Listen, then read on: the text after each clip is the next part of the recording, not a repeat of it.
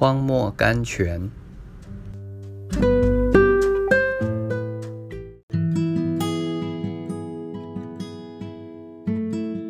四月七日，你们要安静，要知道我是神。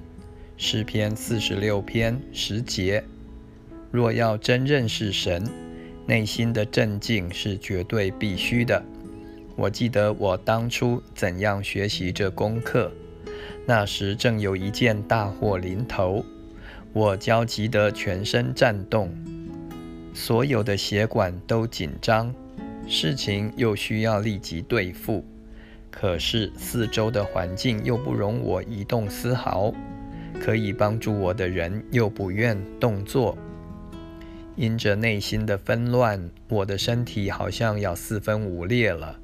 但是忽然一个微小的声音。在灵的深处向我说：“你要安静，要知道我是神。”我接受了这真带有能力的劝告，于是我镇静我的身体，约束我那搅乱的灵，使之安静，把我的急难交给神，仰望等候他。